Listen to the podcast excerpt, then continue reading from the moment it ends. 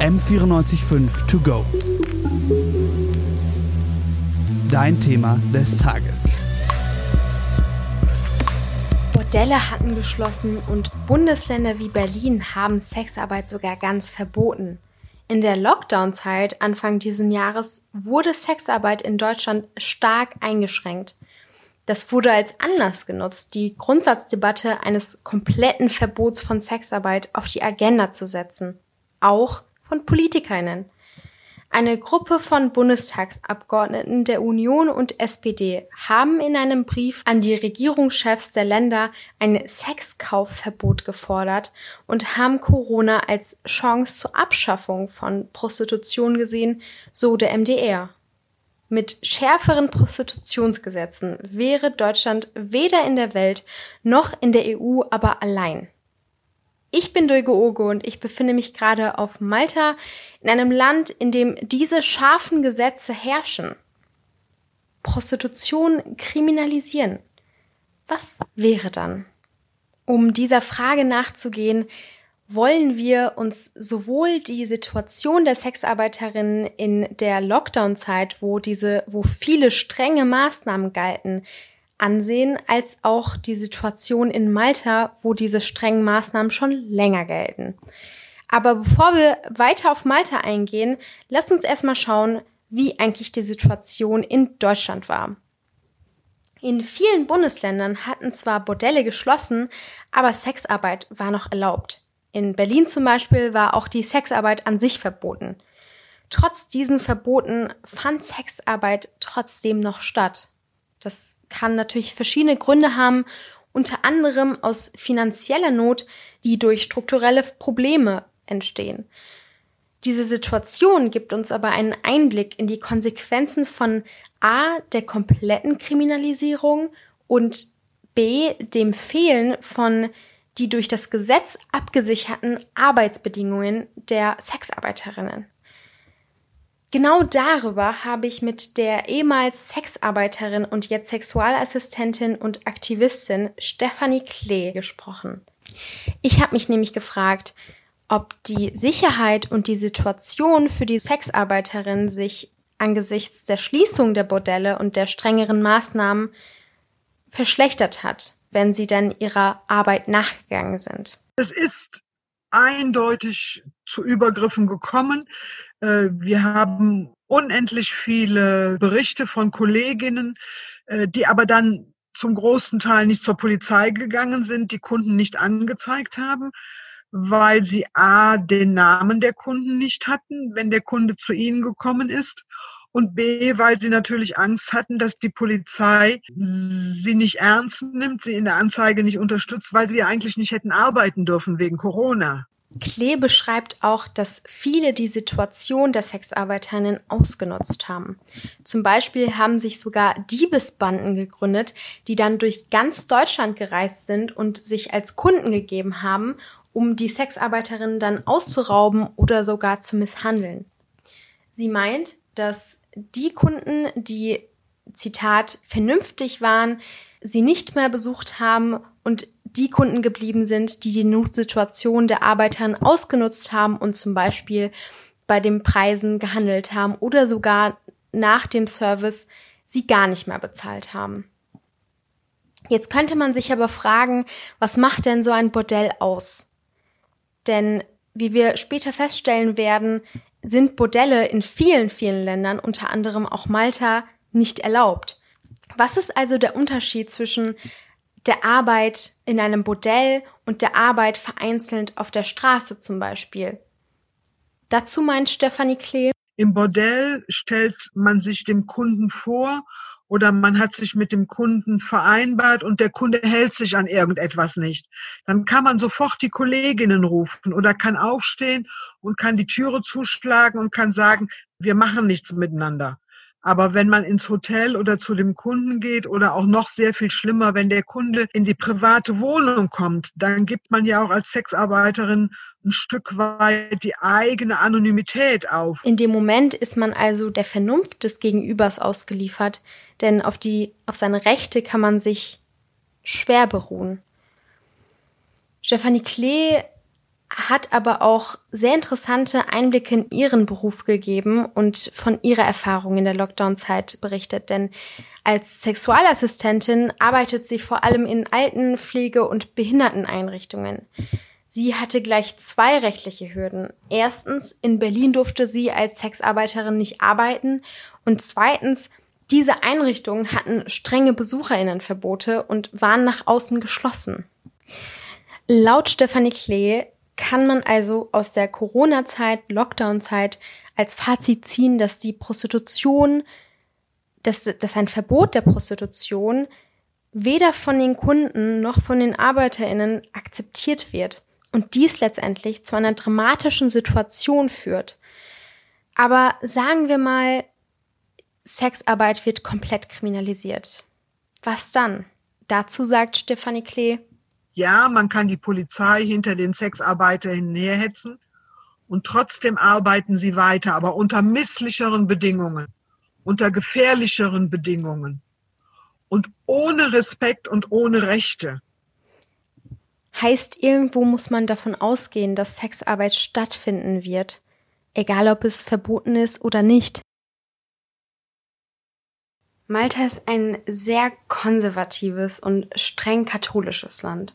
So ist zum Beispiel Abtreibung hier noch komplett verboten, sogar als einziges Land in der EU.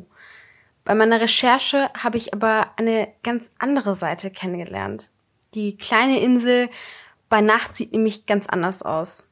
Ich lebe zum Beispiel in einer für Prostitution bekannten, in einer der für Prostitution bekannten Städte. Da gibt es nämlich auch mehrere mit ihren Massagesalons und Gentleman Clubs ist sich hier eigentlich die Gesellschaft klar darüber bewusst, dass Sexarbeit tagtäglich vor allem auch unter misslichen Situationen stattfindet. Diese Politik des Wegschauens eben ist hier nicht nur auf legislativer Ebene, sondern auch auf gesellschaftlicher und sogar die Polizei fährt hier oft einfach vorbei, wie ich auch von meinen Interviewpartnerinnen erfahren habe. Über die gesetzliche Lage klärt uns aber die Mitgründerin der Women's Rights Foundation und Juristin Lara Dimitrievich auf. From the legal aspect, the prostitution in Malta is not illegal. It is the soliciting and loitering that is illegal. Running of brothels is also illegal. However, we know that this is still happening when it comes to protection of women in prostitution and people in prostitution, there is no legislation that is protecting people in prostitution. Heißt also, dass Sexarbeit an sich, also diese Dienstleistung und das dafür Geld bekommen, nicht illegal ist, sondern das Werben, in dem Sexarbeiterinnen zum Beispiel auch angeben können, was sie an Dienstleistungen anbieten und was eben nicht. Ähm, und Bordelle oder auch einfache Apartments, die zu diesem Zweck gemietet werden. Heißt, Sexarbeiterinnen sind aus rein legaler Sicht dazu gezwungen, entweder in, in private Wohnungen oder in Hotels und so weiter zu gehen. Ähm, da möchte ich gerne nochmal dran erinnern, was Stephanie Klee dazu gesagt hatte, dass es ähm, eben oft ein Verlust der Anonymität und eine Gefahr für die Sicherheit ist, in genau diesen Situationen in private Wohnungen zu gehen. Aber hier in Malta sieht man auch das Zusammenspiel zwischen Recht und Gesellschaft, diese sehr schwache Abdeckung der Rechte der Sexarbeiterinnen spiegelt sich auch viel in der Gesellschaft wieder, denn es ist ein Tabuthema. Aber auch der fehlende Schutz, den Lara Dimitrievich beschrieben hat, das führt halt auch dazu, dass sie sich oft nicht trauen, zum Beispiel zur Polizei zu gehen bei beispielsweise Misshandlungen oder ähnlichem. Oder bei gerichtlichen Verfahren zum Beispiel sind es dann oft die Sexarbeiterinnen, die an den rechtlichen Folgen leiden und nicht die Kunden. Clayton Mercia ist der Community Manager bei den Allied Rainbow Communities äh, der NGO und er hat seine Erfahrung mit diesem Thema berichtet, denn er hat viel mit LGBTIQ Sexarbeiterinnen zusammengearbeitet und er findet. From the women's lobby, they are making a lot of efforts on the government to say no, um, whatever the situation, let's not allow sex work to have any form of recognition.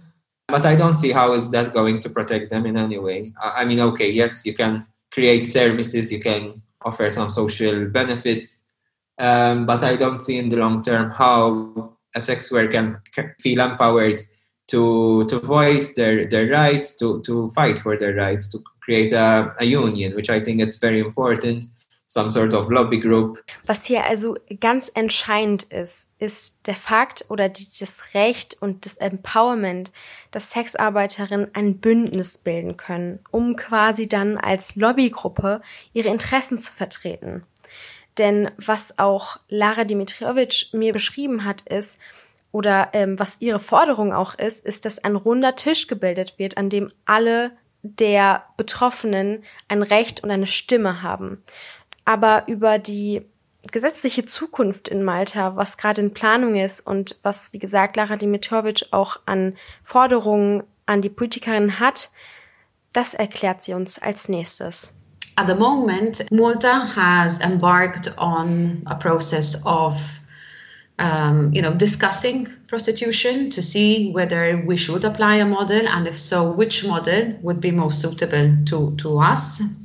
However, as you're saying, this needs to be addressed in terms of let's see what our local situation is.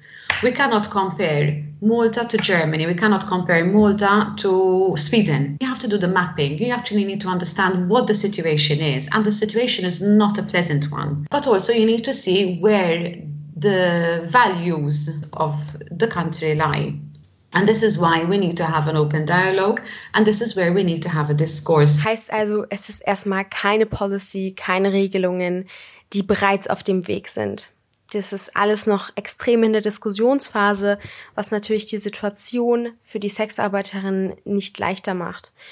Malta hat nämlich auch ein großes Problem mit Sex-Trafficking, dem Menschenhandel, was zwar nicht dasselbe ist wie Sexarbeit an sich, aber wie Lara Dimitrovic meint, in Malta zumindest oft einhergeht durch die missliche Situation, durch die fehlende Gesetzeslage, die dann halt eben von Menschen, die ähm, Macht haben und Macht ausüben wollen, ausgenutzt wird. Was wir also festhalten können, ist, ist, dass auch in der Corona-Zeit in Deutschland, in einem Land wie Deutschland, wo Sexarbeit sehr stark eingeschränkt war und das quasi fast unmöglich war, für Sexarbeiterinnen ihre Arbeit zu machen, es trotzdem nicht dazu geführt hat, dass Sexarbeit an sich nicht gemacht wurde. Es ist trotzdem tagtäglich passiert. Und auch anhand des Beispiels Malta sieht man, es passiert tagtäglich, aber die Frage ist, unter welchen Bedingungen und mit welchen Absicherungen. Malta ist natürlich nicht gleich Deutschland. Das ist eine komplett andere Gesellschaft und hat andere Strukturen und auch andere Probleme. Deswegen kann man auch nicht ein Gesetz nehmen und irgendwo einfügen. Mein persönliches Fazit ist aber, dass die Kriminalisierung keine Option darstellt. Deswegen sollte auch für die Corona-Zeit Lösungen gefunden werden, damit Sexarbeit so geordnet und so sicher für alle Beteiligten wie möglich erfolgen kann. M945 to go.